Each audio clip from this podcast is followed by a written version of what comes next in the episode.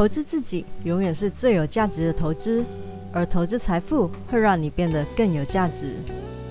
大家好，这里是财富自由的路上，定期为大家带来理财观念与投资知识。我是 Felicia。上个礼拜的道琼难得出现比较多的跌点了，单周的下跌达到七百六十一点，大概是二点一五趴吧。然后它季线也都跌破了。那 S M P 五百和纳指在上个礼拜都比较稳定，而到了礼拜一的时候，经历了一周连续下跌的道琼也开始反弹了，碰到季线还是有点支撑的作用的。那录音的当下是美股的盘中时间，目前看来四大指数只有费半是比较强的。废棒现在是站上所有的均线，酝酿要创高的节奏。不过这几天要是没有办法正式的突破的话，可能又会是区间震荡哦。道琼、S M P 五百跟纳指今天都是开低的，而且除了纳指还在月均线之上，另外两个都在月均线之下了。三个指数目前都还在平盘附近挣扎着。苹果在上个礼拜五美国法院的判决底下，可能会暂时失去一些服务的收入，实际的影响有多少还要再观察了。因为法官说，苹果不能限制 APP 的开发商引导。用户透过第三方的支付平台消费，有评论就认为啊，这会让苹果的 App Store 抽成的制度成为过去式，会让它小赚很多钱。但我个人是持保留的意见，虽然说的确会有部分的消费很可能会被引导到别的支付平台，而让苹果小赚了一些钱。但实际上的影响，我觉得并不会到那么的大，因为很多人都是求方便嘛。如果没有真的非常的优惠，通常都是能够省个麻烦，就是省个麻烦。而且线上支付最讲究的，其实还是交易安全。虽然说苹果限制在它的平台消费，对商家来说不那么的友好。但对部分的商家来说，也是个提供安全而且便捷的收费服务。其实选用第三方的支付平台，如果把交易安全、转移成本、平台的商誉、消费者的信心等等综合来看的话，并不见得真的比较划算。类似的例子可以看到的是 PayPal，它敢一而再、再而三的加收手续费。也就是抽成，就是因为它有很强的数据证明消费者对它的平台很有信心，选择用 PayPal 的话，会增加消费者的购买意愿。所以很多商家明知道 PayPal 比别的平台贵很多，也还是会选择 PayPal。其实就是类似的道理了。所以我觉得不能够限制 APP 的收款渠道。也许影响并没有想象中的大。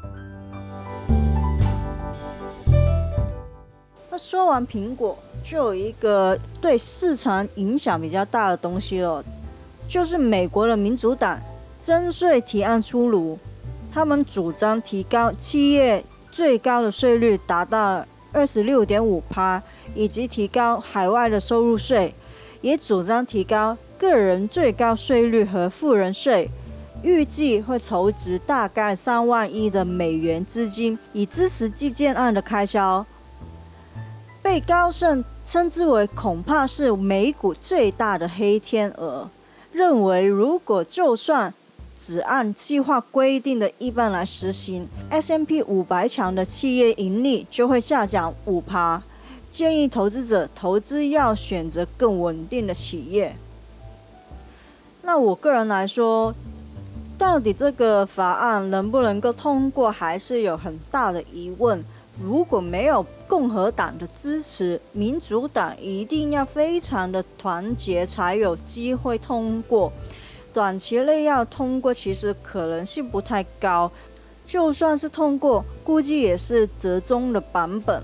但如果真的通过，对市场造成的波动会是大的影响。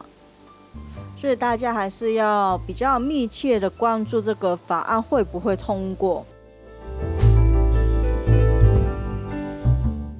另外一方面就是十七号礼拜五是美国的事务日，四大的衍生商品要结算了。做短线的朋友要留意，当天会很大机会有很大的波动，所以可以提前准备一下，部署一下操作。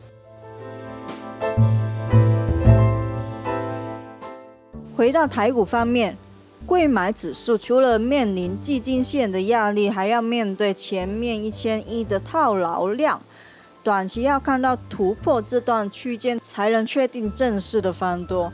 现在就算站上所有的均线之上，也很难说会不会就在均线之间上上下下，也就是大家会说的扒来扒去。大盘的指数呢，就相对的强势，因为大型的全指股就算跌也比较稳，但还是很闷呢。之前就说过，我认为大机会会打头肩底，目前看起来也是成型了。只要守住月均线，短期的多头趋势都没有改变。但是大盘目前都是拉全指股为主。如果你手中持有的是中小企业，其实很多个股并没有反弹，或者是说没有站上月季均线，还在空头的情况。这是我很常跟大家说，短线投资要常常检视手中持股的原因。不跑就会套，该砍的就要在要砍的时候果断的砍下去。但是长期投资的朋友。大可忽略这些短期的波动。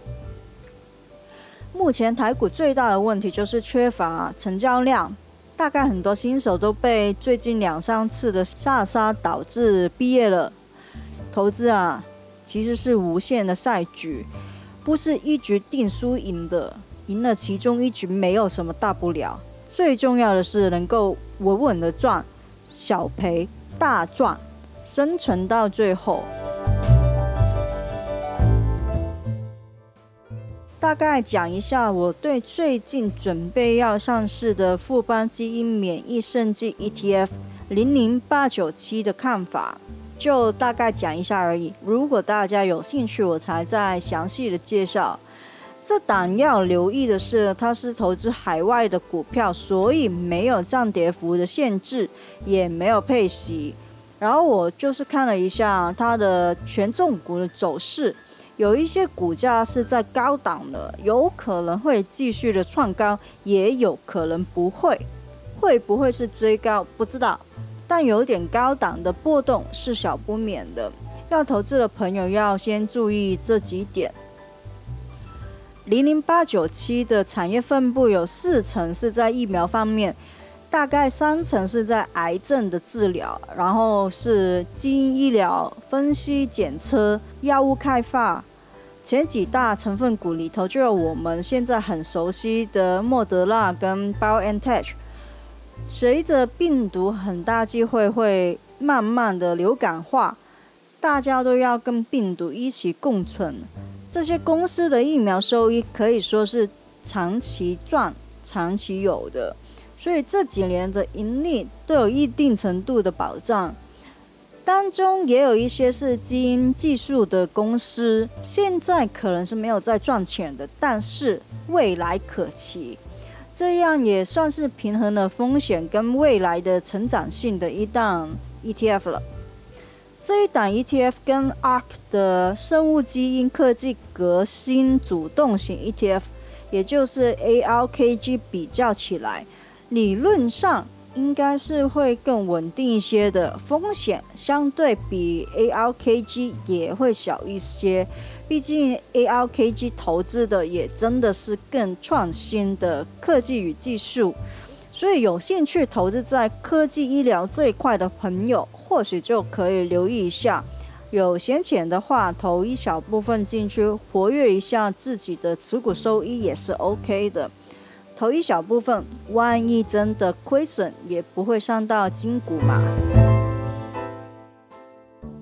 今天的节目内容就到这里，希望大家喜欢。喜欢的话，请订阅我的节目，分享给你的亲人朋友听听看。如果能够给我五星的评价，那就更好喽。我是飞雪。下次见，拜拜。